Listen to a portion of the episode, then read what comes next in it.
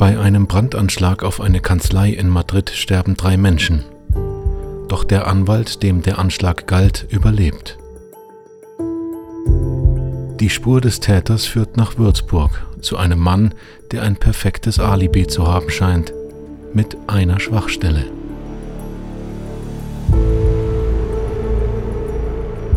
Mordsgespräche, der Podcast der Mainpost zu wahren Verbrechen aus Franken.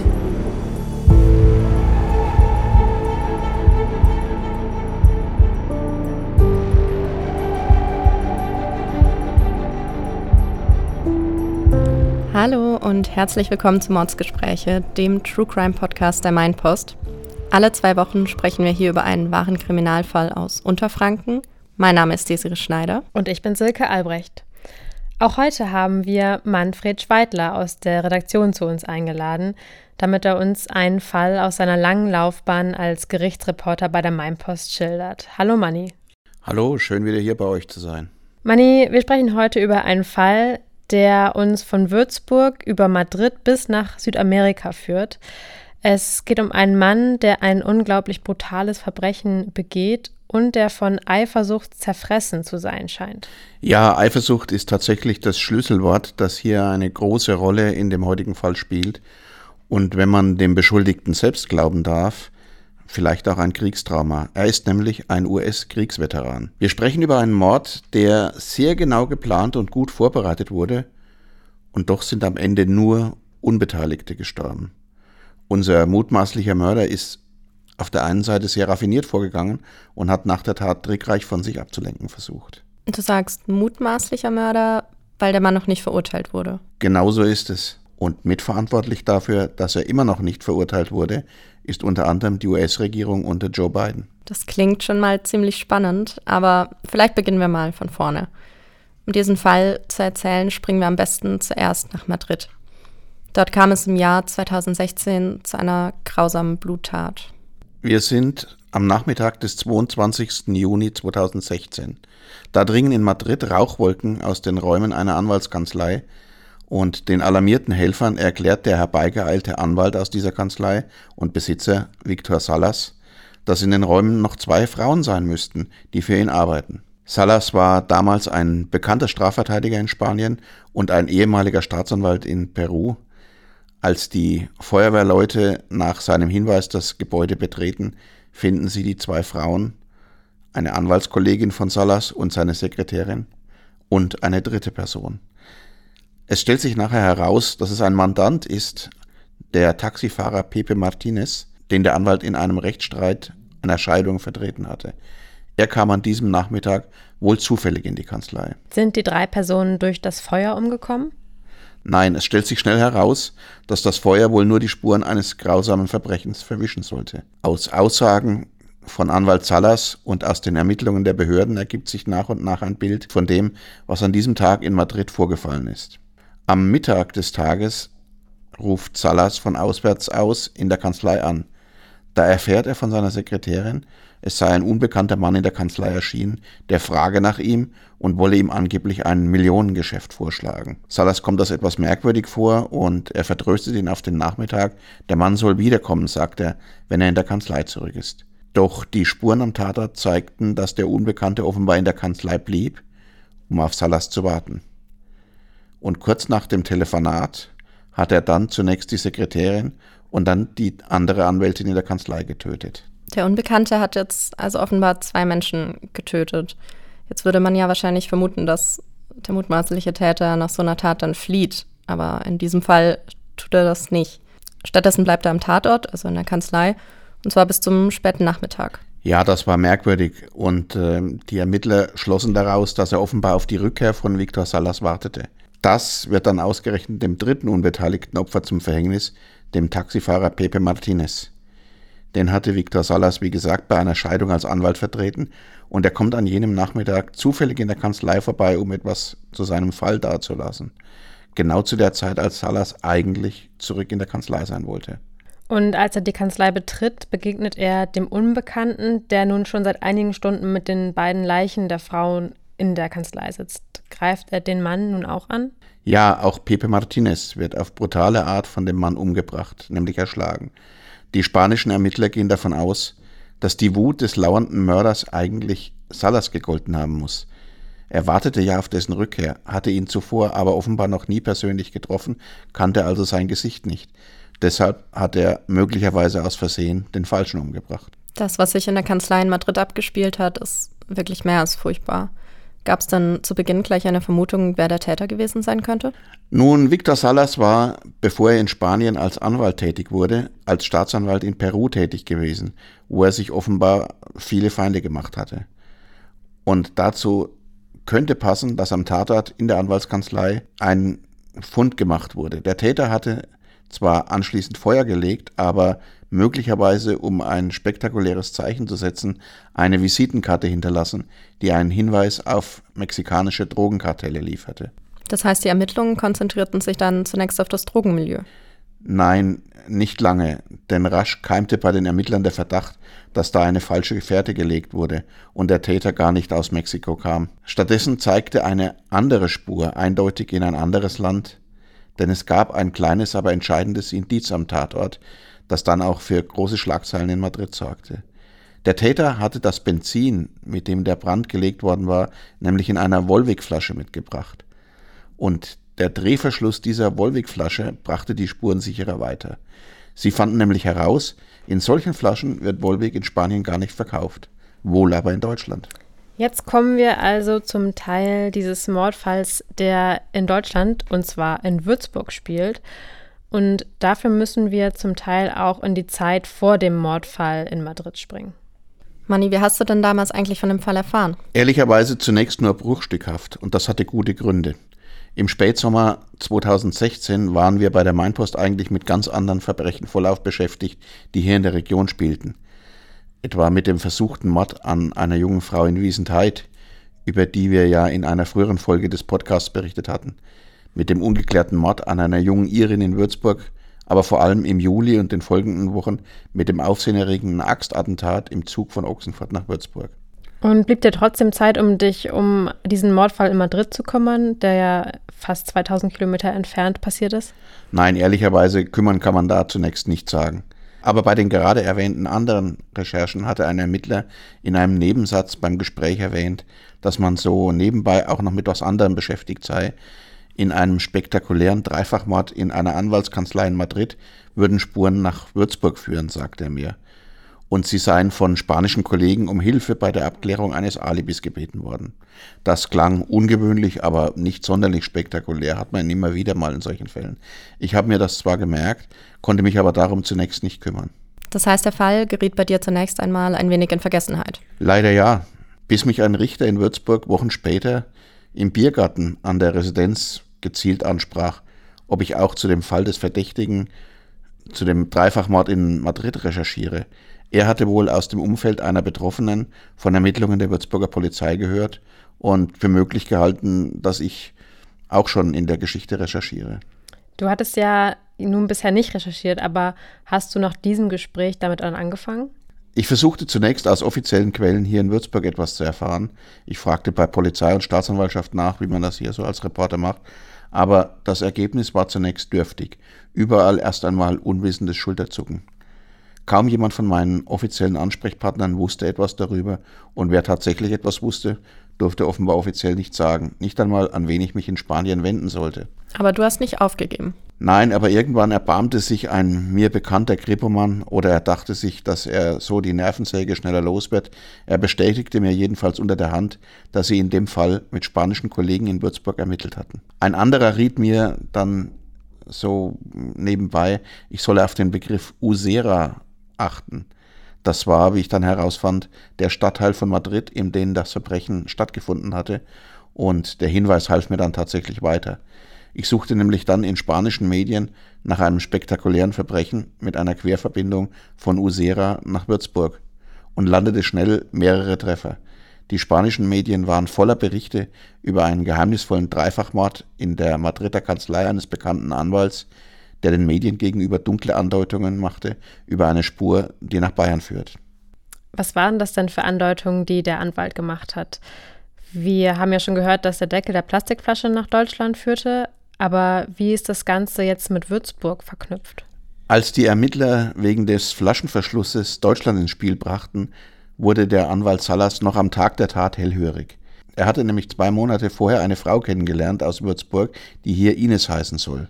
Sie war auf Sprachkurs in Madrid. Salas und sie begannen eine Beziehung.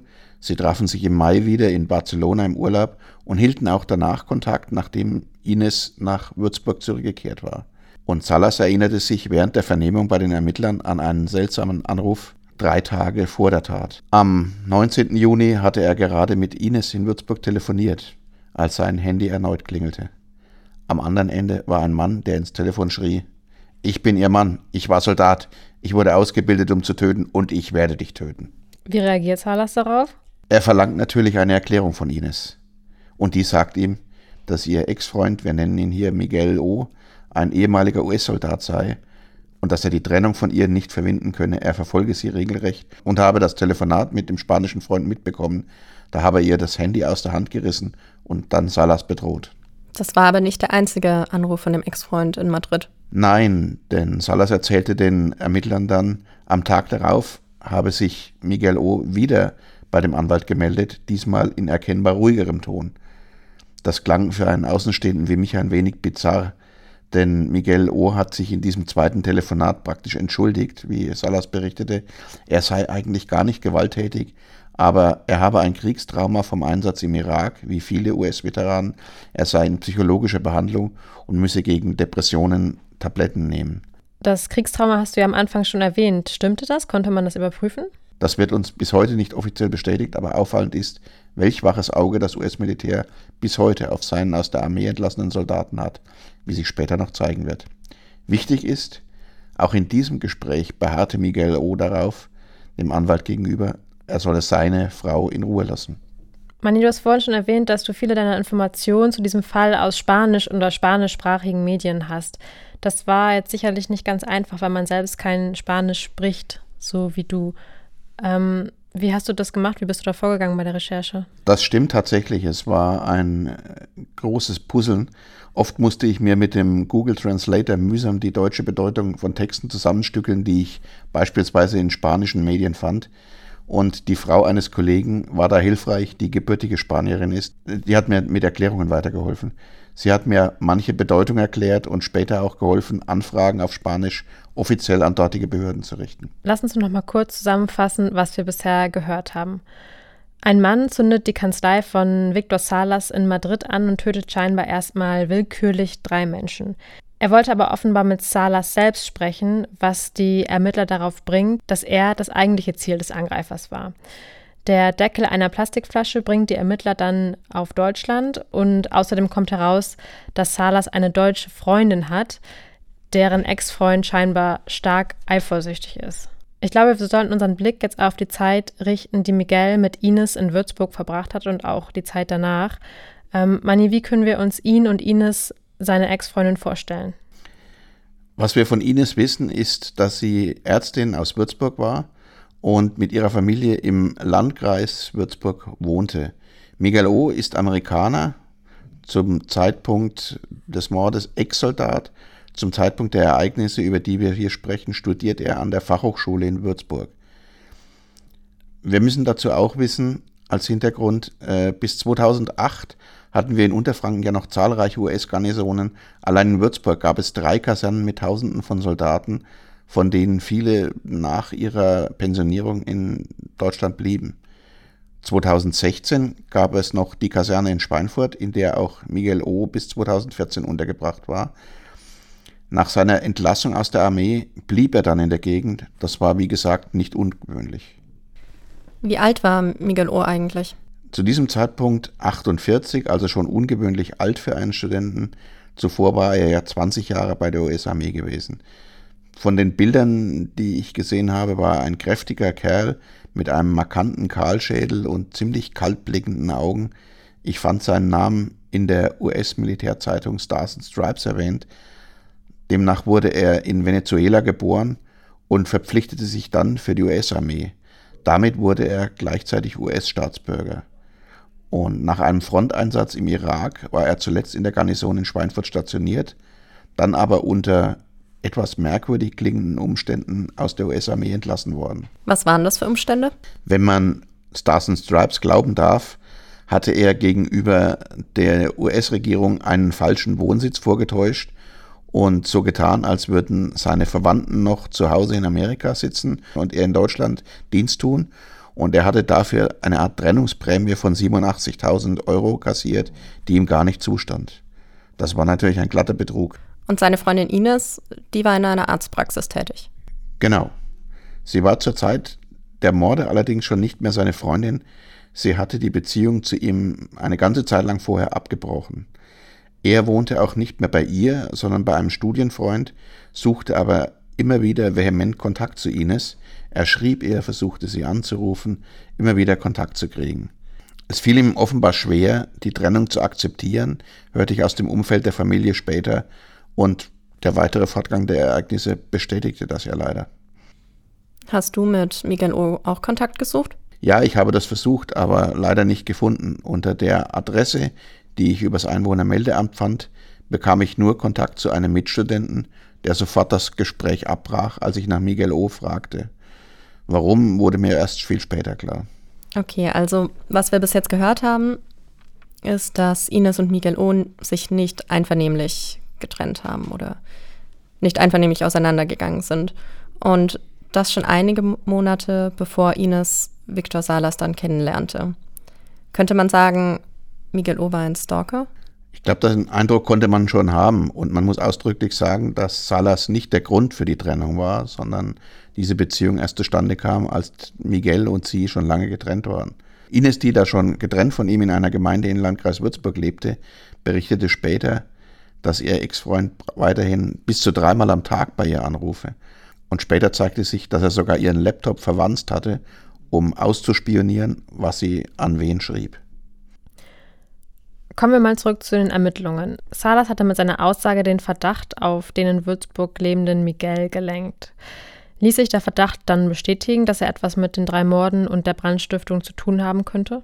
Salas rief seine Geliebte noch am Tag der Tat an, um sie zu warnen, dass die Polizei bald vor ihrer Tür stehen könnte und er hatte ja auch die Furcht, dass ihr womöglich selber etwas passieren könnte.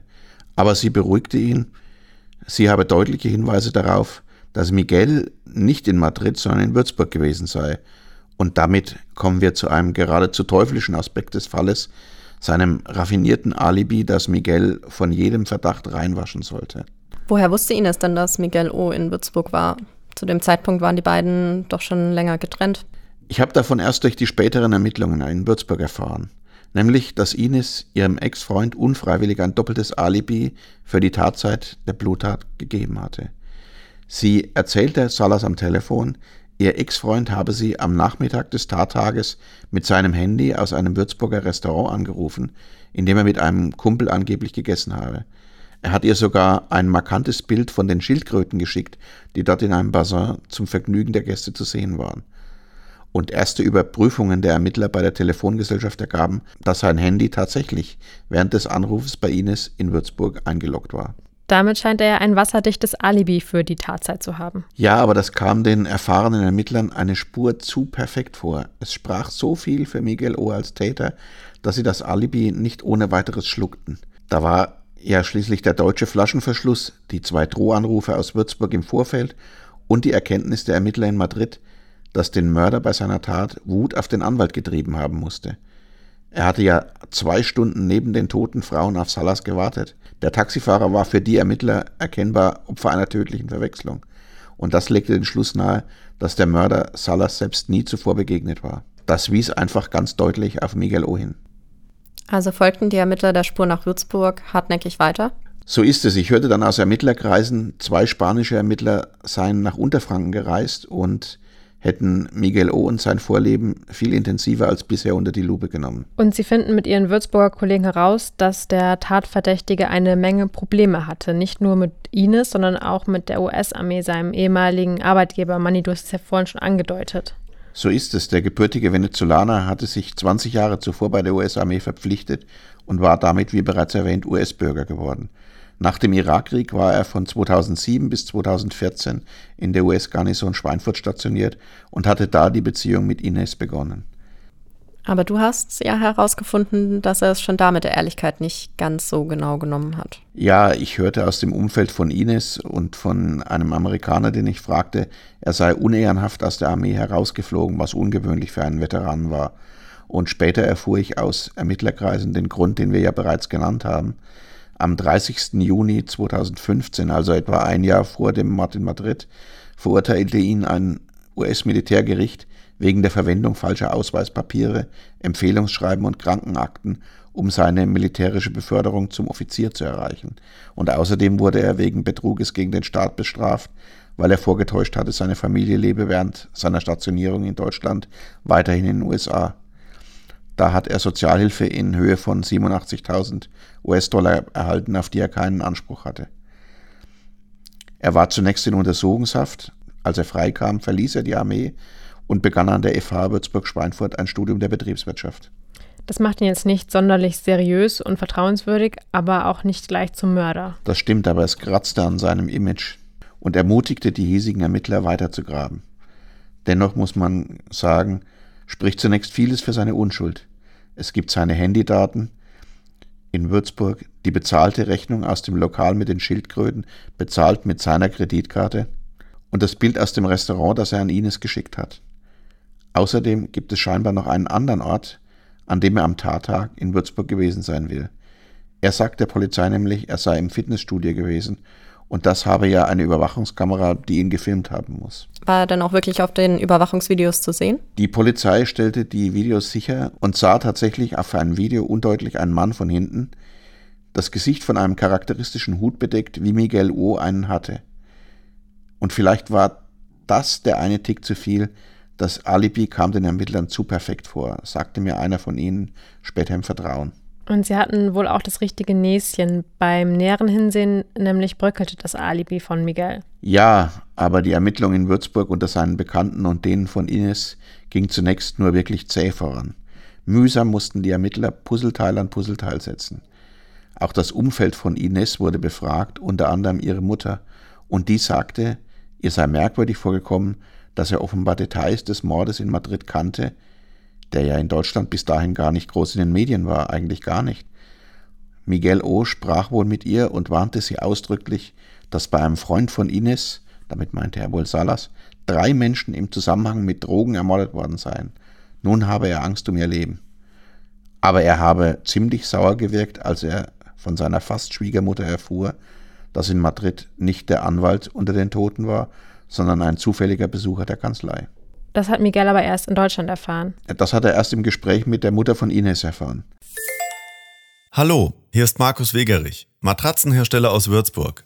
Bei uns gibt es richtig gute Matratzen zu Werkspreisen. Und dazu ein richtig gutes Gewissen. Denn wir produzieren hier mit eigenem Sonnenstrom. Wir verwenden Materialien aus der Region. Wir bieten richtig gute Arbeitsplätze, bilden aus und zahlen hier unsere Steuern. Komm zu Wegerich zum Probeliegen. Hier findest du deine Matratze und den passenden Lattenrost zum sofort mitnehmen. Und die richtige Zudecke haben wir auch. Damit lässt sich gut schlafen. Wegerich. Matratzen aus Würzburg. Danach machten die Ermittler dann ja noch einen zweiten großen Fortschritt, der sie an Normen weiterbrachte. Also ähnlich wie zuvor bereits mit dem Plastikverschluss der Wolwig-Flasche. Ja, sie vernahmen noch einmal sehr intensiv den Mitbewohner von Miguel, der mit ihm in Würzburg studierte. Und der gestand unter Druck irgendwann dann, er habe seinem Kumpel ein falsches Alibi geliefert, weil der ihm erzählt habe, er wolle sich mit einer Frau treffen, aber seine Ex dürfe das auf keinen Fall erfahren. Aber wie genau haben Sie das Alibi gefälscht? Nicht Miguel, sondern sein Mitbewohner war in der Bar in Würzburg und schickte ein Bild von den Schildkröten an Ines unter der Handynummer von Miguel. Er gab auch zu, er habe außerdem mit Miguels Hut als Tarnung auf dem Kopf das Fitnessstudio betreten. Er habe auch im Restaurant mit dessen Kreditkarte bezahlt und ganz entscheidend, er habe mit Miguel O. das Handy getauscht, ein ganz wichtiger Punkt in diesem Fall. Aber Miguel hat Ines doch aus dem Restaurant mit seinem eigenen Handy angerufen. Das haben die Daten der Telefongesellschaft später ja bestätigt. Stimmt, und das war ziemlich clever. Der Kumpel hatte für Miguels angeblichen Anruf aus dem Restaurant zwei Handys aufeinandergelegt. Ines dachte anhand der bekannten Nummer, von der aus sie angerufen wurde, ihr Ex-Freund spreche mit ihr. Doch in Wahrheit war es nur sein Handy in Würzburg, dass er mit dem Handy seines Kumpels angerufen hatte. Mit der Methode konnte er von irgendwo auf der Welt mit ihr in Kontakt treten, aber das Handy war in Würzburg eingeloggt. Also, Miguel, wohl wissentlich, dass er dieses Alibi braucht, nimmt das Handy von seinem Freund mit und lässt sein eigenes Handy in Würzburg. Dann ruft er mit dem Handy von seinem Freund aus Madrid ein drittes Handy an und dieses dritte Handy hält sein Freund in Würzburg an Miguels Handy, das gleichzeitig Ines anruft, sodass die Stimme von Miguel durch sein eigenes Handy, das in Würzburg liegt, zu Ines kommt. Okay, also dadurch sieht es dann aus, als wäre Miguel quasi weiterhin in Würzburg. Also eigentlich ein wirklich ziemlich gut durchdachtes Alibi mit dem Komplizen als einzige Schwachstelle.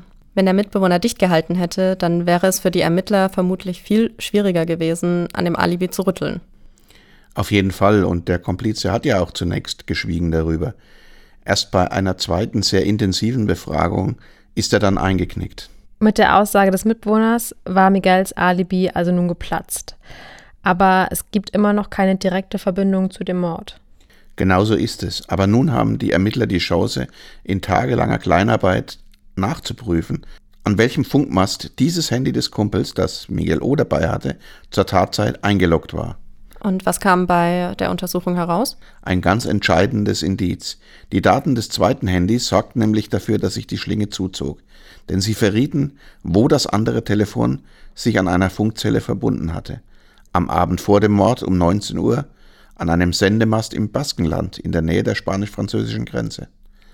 Am Tag der Bluttat bis 20 Uhr in Madrid in der Nähe des Tatorts und tags darauf wieder in Frankreich. Miguel muss also wie ein Wilder mit einem Ford Fiesta die 1900 Kilometer von Würzburg nach Madrid und wieder zurückgefahren sein, fast ohne zu schlafen. Ich denke, damit sind sich die Ermittler nun fast sicher, den richtigen im Visier zu haben. Das stimmt. Und dann fiel den Ermittlern noch ein Foto auf, das der Verdächtige am Tag nach den Morden gemeinsam mit seinem Freund gemacht hatte. Da ist auf Miguels Hand ein Verband zu sehen. Eine Verletzung von der Tat in der Kanzlei?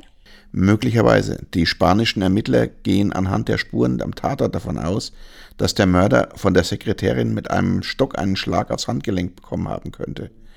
Und das würde dazu passen. Also die Telefondaten und die ganzen anderen Indizien scheinen jetzt ziemlich gegen Miguel O zu sprechen. Das müsste doch dann für eine Festnahme reichen. Sollte man denken, aber das Ganze passierte leider nicht so schnell, wie wir es hier im Nachhinein erzählen können, sondern dauert quälend lange Tage. Und inzwischen hatte Miguel O gemerkt, dass sich die Schlinge langsam zuzog.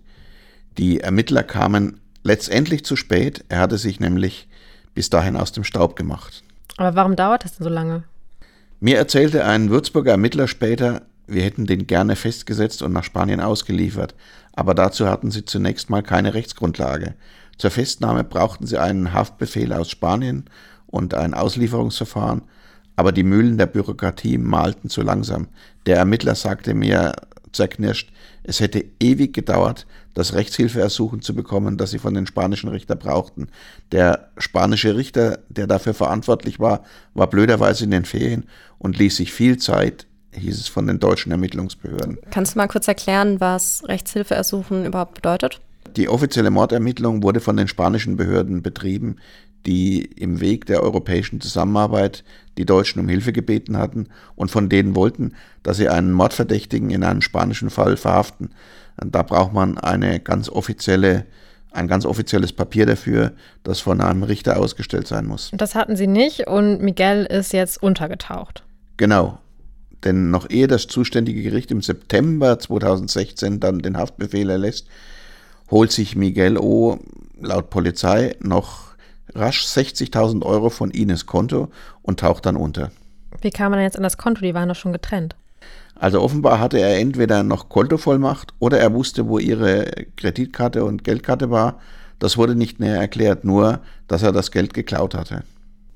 Du hast damals geschrieben, dass Ines zu der Zeit unter Polizeischutz kam, weil die Behörden fürchteten, ihr Ex-Freund wolle vielleicht auch sie töten. Wie kam sie denn auf diesen Verdacht?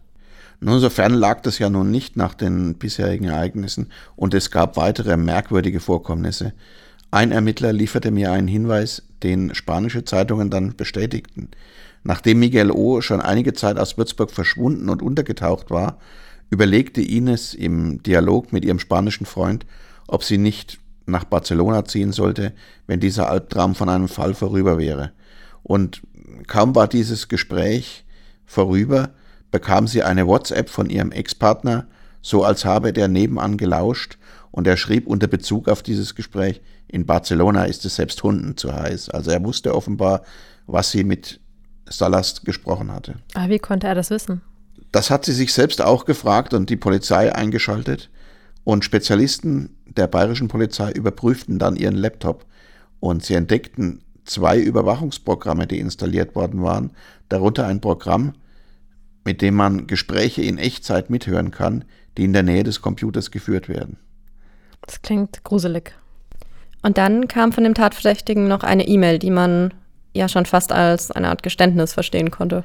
Ja, diese E-Mail spielte später noch eine große Rolle. Er schrieb nämlich voller Selbstmitleid eine melodramatische Nachricht an die Schwester von Ines, in der stand, ich habe nur 10 bis 15 Minuten am Tag geschlafen, seit dies passiert ist.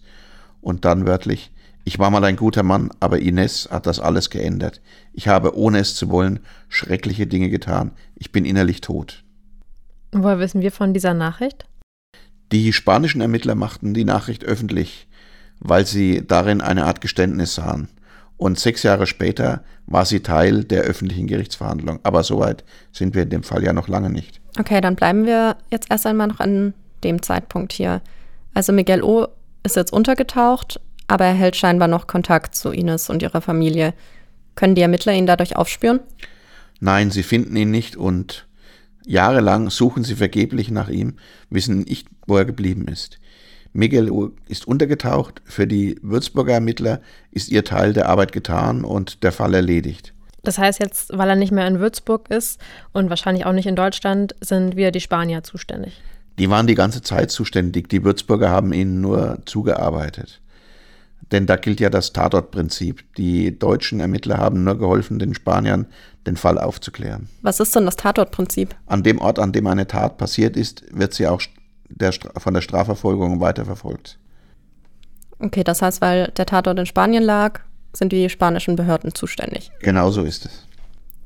Ist Ines denn letztendlich dann eigentlich nach Barcelona gezogen oder hast du noch in Würzburg mit ihr sprechen können? Ines ist aus Würzburg relativ schnell weggezogen, aber nicht nach Spanien, sondern in eine andere Stadt in Süddeutschland.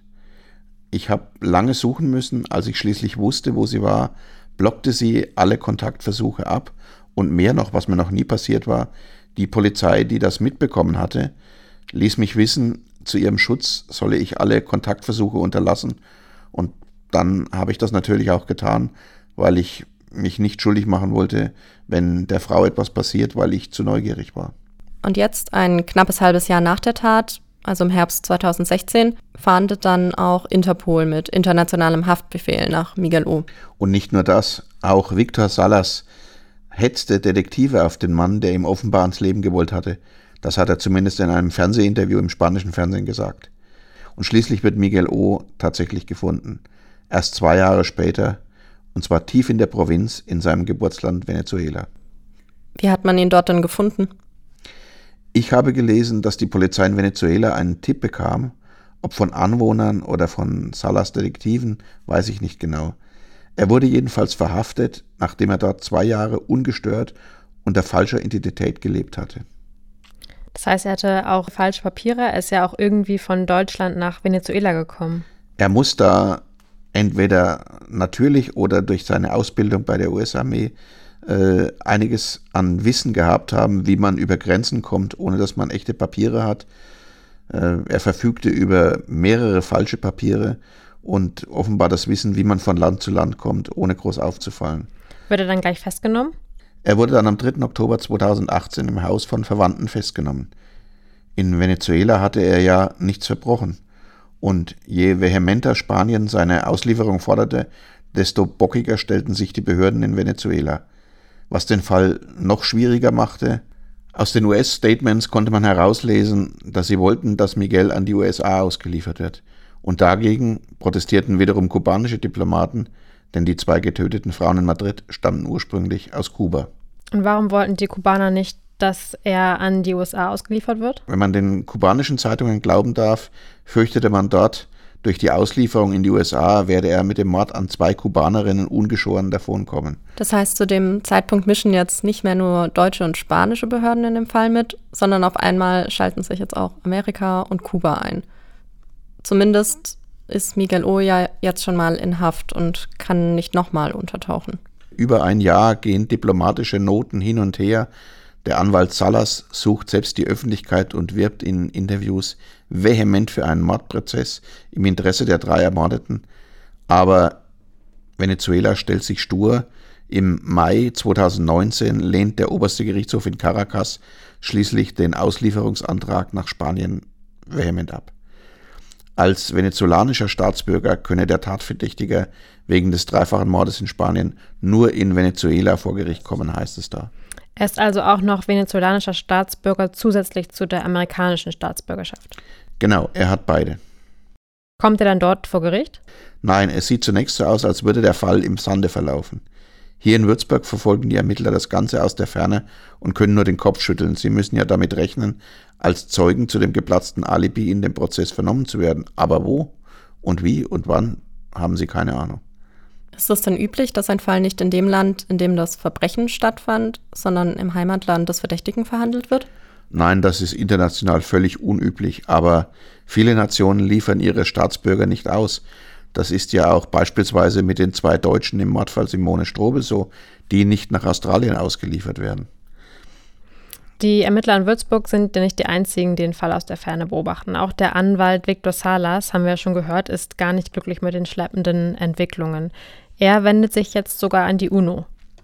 Ja, Salas hat immer wieder Druck gemacht. Wahrscheinlich liegt das nicht nur daran, dass er direkt betroffen ist. In Peru war er ja selbst Staatsanwalt. Das heißt, er kennt sich mit dem Recht aus. Und ich kann mir denken, dass es ihm gehörig gegen den Strich ging, dass hier ein Verbrecher davonkommen könnte.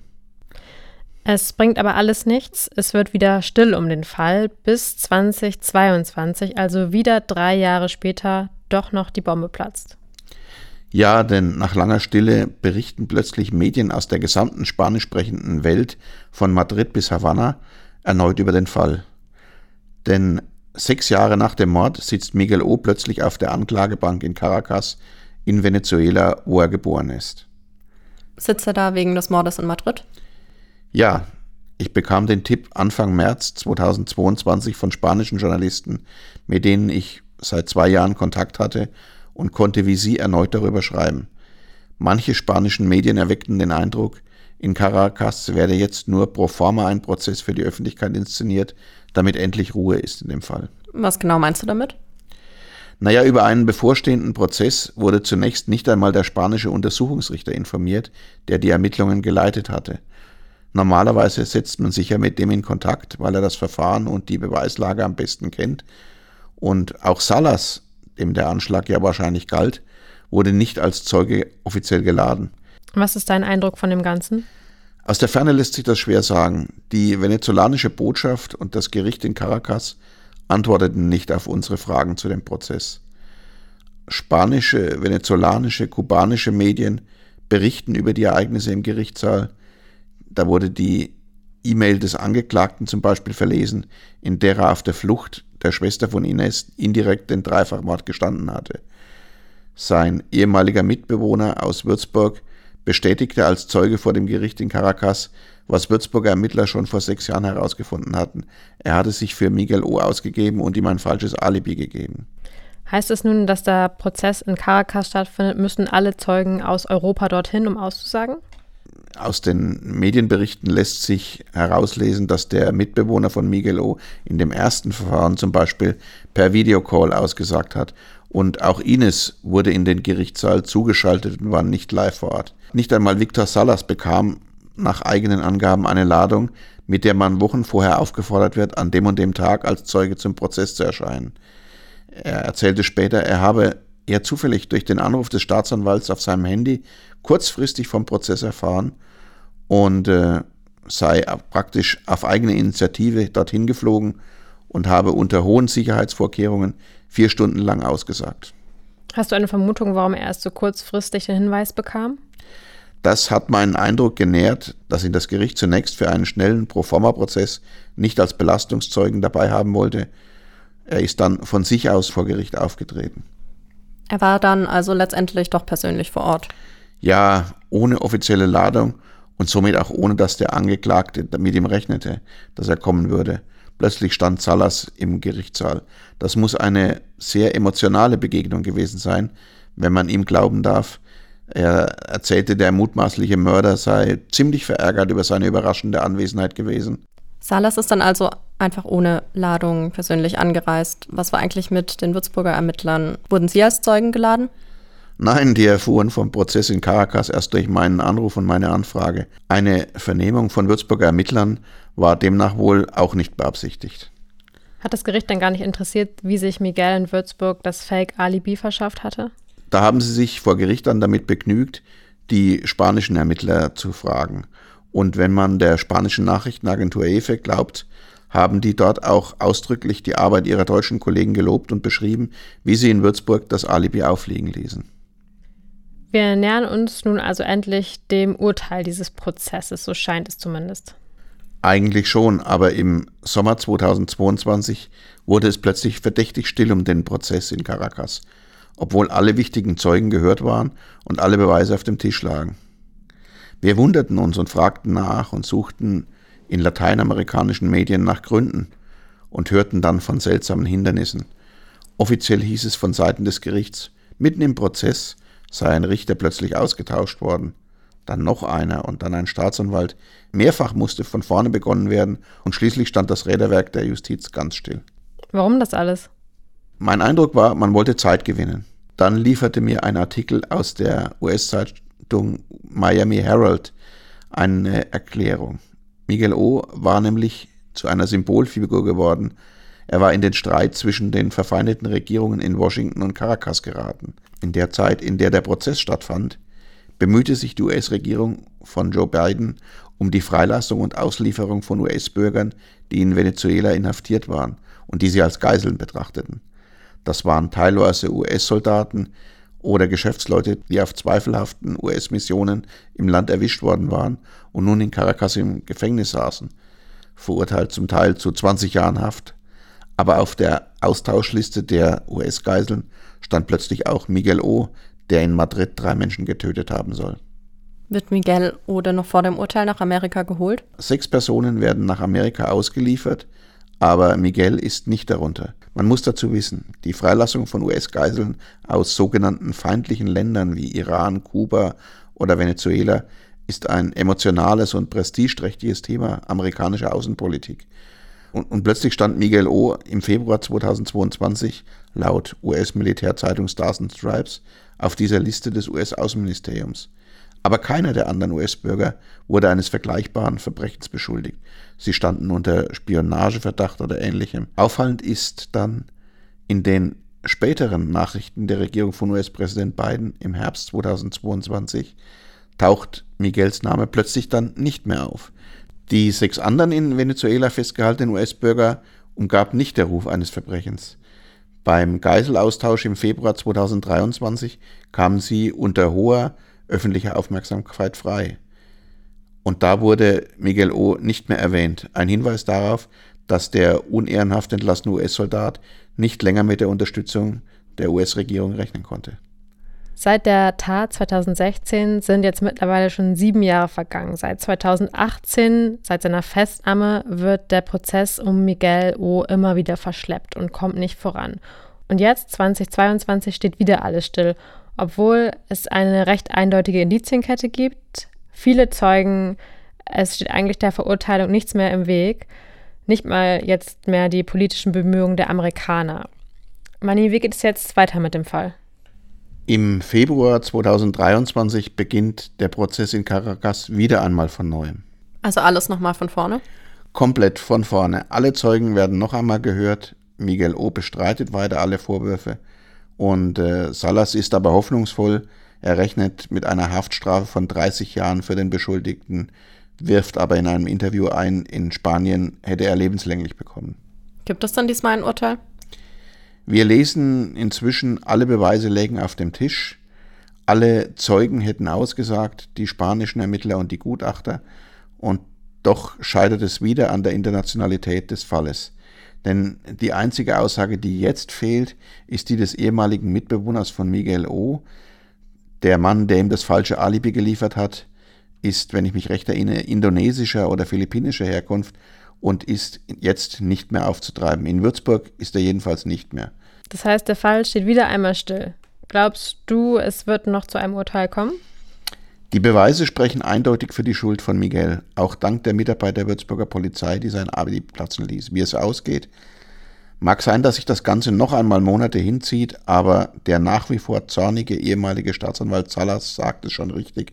Die Gerechtigkeit braucht manchmal lange, aber sie kommt. Ein schönes Schlusswort, von dem wir hoffen, dass es sich vielleicht bewahrheitet. Wenn es in diesem Fall ein endgültiges Urteil geben wird, teilen wir das natürlich mit euch hier und auch auf meinpost.de. Da wird man ihn dann bestimmt nochmal berichten. Ähm, ich finde, wir bleiben jetzt irgendwie zurück mit einem etwas frustrierenden Gefühl, weil es zum einen so schleppend voranging und jetzt auch irgendwie nicht zu einem richtigen Abschluss kam. Alles klar, das heißt, wir sind jetzt am Ende der Folge angekommen. Wir bleiben an dem Fall auf jeden Fall noch dran. Dann sage ich danke, Manni. Und in zwei Wochen hören wir uns hier wieder mit einem neuen Fall. Bis dahin folgt uns gerne auf Instagram. Und wenn ihr Lob, Kritik oder Anregungen habt, dann schreibt uns auch gerne an podcast.meinpost.de. Tschüss. Tschüss. Tschüss.